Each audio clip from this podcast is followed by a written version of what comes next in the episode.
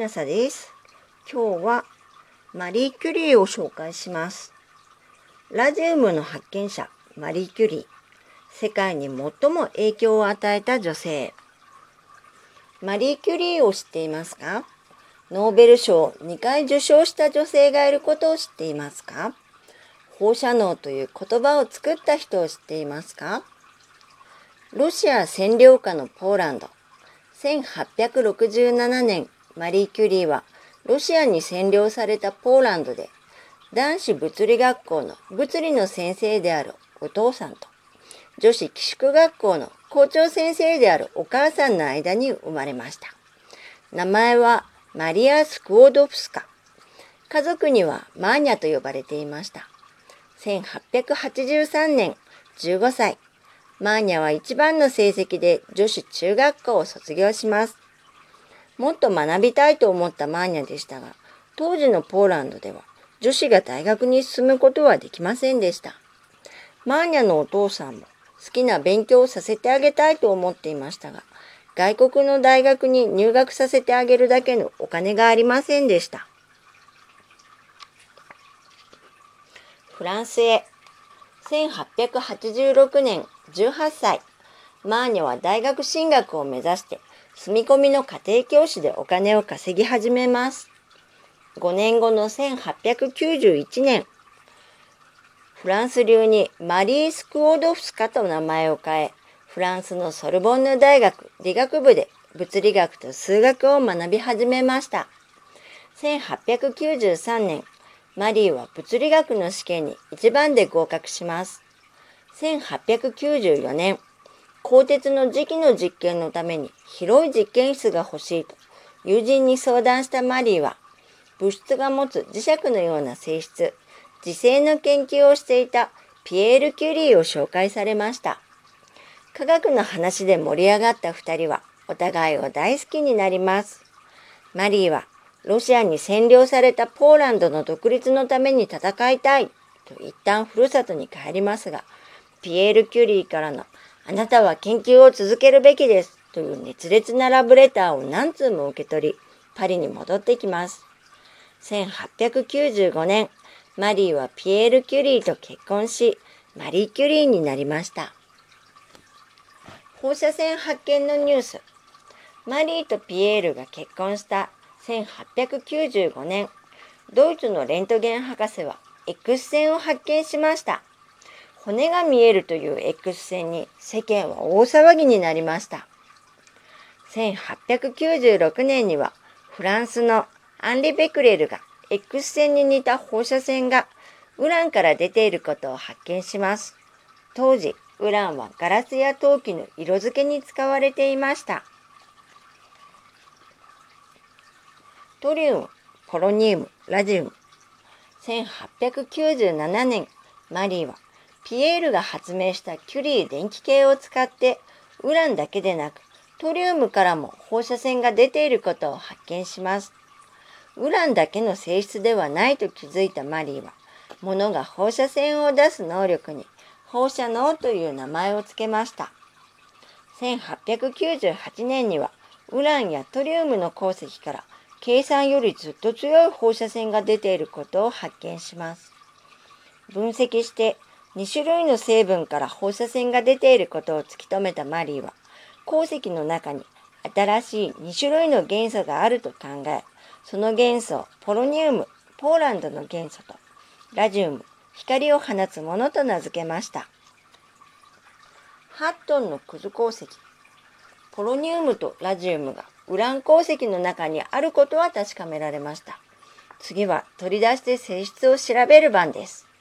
マリーとピエールはオーストリア政府に連絡し、ウランを取り出した後のクズ鉱石を1トンタダで譲ってもらいました。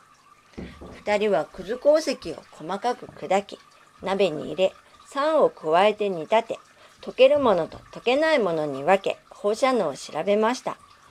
実験室はピエールが先生をしていた物理科学学校の雨漏りするボロボロの小屋でした。鉱石に含まれるラジウムの量が100万分の1と予想外に少なかったため、何度も鉱石を送ってもらいます。使ったくず鉱石の量は合計8トンに上ります。ラジウムの光。マリーとピエールは来る日も来る日も鉱石を砕き鍋で溶かし結晶を作って放射能を調べました。酸で手も服もボロボロでしたが実験研究が楽しくて全く気にならなかったと言います。1902年4年間の地道な研究の末マリーとピエールは純粋なラジウム塩 0.1g を取り出すことに成功しました。ラジウムは夜の暗い実験室の中でホタルのように光っていました。ノーベル賞1903年マリーとピエールはノーベル物理学賞を受賞します。マリーはノーベル賞を受賞した世界で最初の女性になりました。その後、1903年、イギリスのラムゼーとソディ、ラジウムからヘリウムが発生することを発見。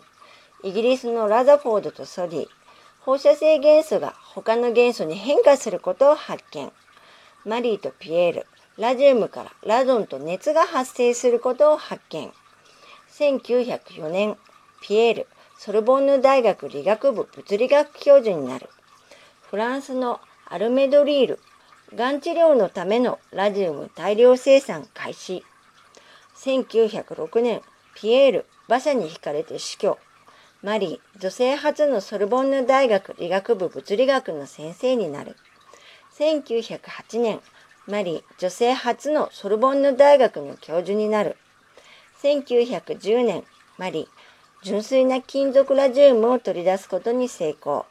1911年、マリー・ノーベル化学賞を受賞。同じ人物の2度目の受賞は初。1914年、第一次世界大戦始まる。マリー、X 線写真装置を積んだ自動車プチキュリーを作り、戦場で怪我人の治療にあたる。1919年、ポーランド、ロシアから独立。1934年、長女イレーヌと長女の夫ジュリオ、人工放射能を発見。マリー放射性物質障害で死去。1935年、長女イレーヌと長女の夫ジョリオ、ノーベル化学賞受賞。現在、ラジウムは使われなくなりましたが、世界中で行われているがんの放射線治療や原子力発電は、キュリー夫妻の研究・発見を発展させたものです。現在は放射線を遮る方法などが分かっているので、正しく扱えば安全に利用することができます。ちなみに、茨城県立医療大学の放射科学の研究者、鹿野准教授が浴びている放射線の量は自然放射線と同じくらいです。自然放射線は大地などから出ている誰もが日常生活で浴びる放射線のことです。